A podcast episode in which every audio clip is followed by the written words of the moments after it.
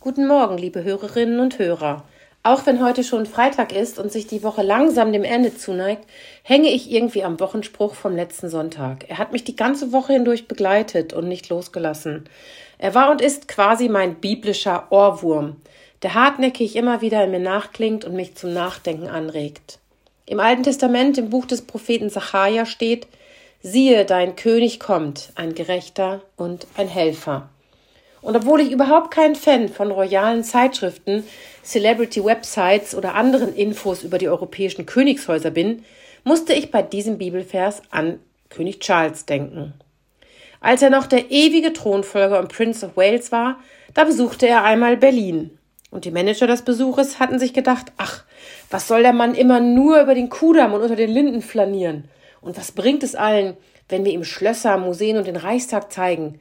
Er soll doch mal das ganz normale Leben in unserer Hauptstadt kennenlernen. Gesagt, getan, und so entschied man, dass Prinz Charles eine Familie in einer Hochhaussiedlung inmitten von Plattenbauten in Marzahn besuchen sollte.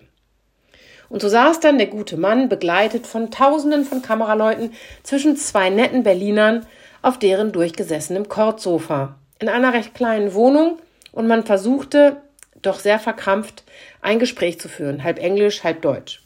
Es war lieb gemeint und sicher auch irgendwie aufregend. Aber Prinz Charles in seinem maßgeschneiderten Dreiteiler aus feinstem schottischen Tweed wirkte doch etwas fehl am Platze. Ist es so, wenn die Bibel sagt, siehe dein König kommt, ein Gerechter und ein Helfer? Ich hoffe nicht. Und ich glaube das auch nicht. Es geht hier darum, dass Gott in unser Leben kommen wird, dass der König der Welt, der Retter der Menschheit kommt, um mitten unter uns zu sein.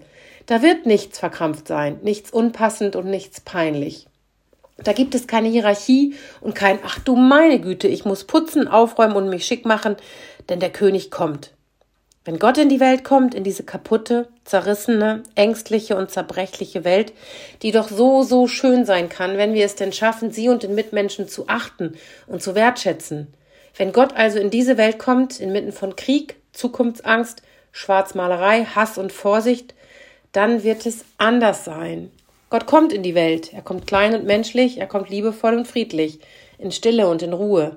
Und genau darin liegt seine Kraft, weil er uns so nahe kommt als Mensch unter Menschen, ohne Glanz und Kameras. Die Bibel sagt es klar und deutlich, er kommt als König, als Gerechter und als ein Helfer. Und genau das ist das, was wir so dringend brauchen. Viel dringender als jemanden mit Krone, Zepter und Hofstaat. Wir brauchen einen, der Gerechtigkeit bringt und Hilfe für jeden, der sie braucht. Gott weiß, was wir brauchen. Und wenn wir auf ihn warten, zu ihm beten und sein Kommen in die Welt feiern, dann gibt es Hoffnung. Ihre Pastorin Bianca Reinecke aus Bad Münder, Dozentin am Religionspädagogischen Institut in Lockum.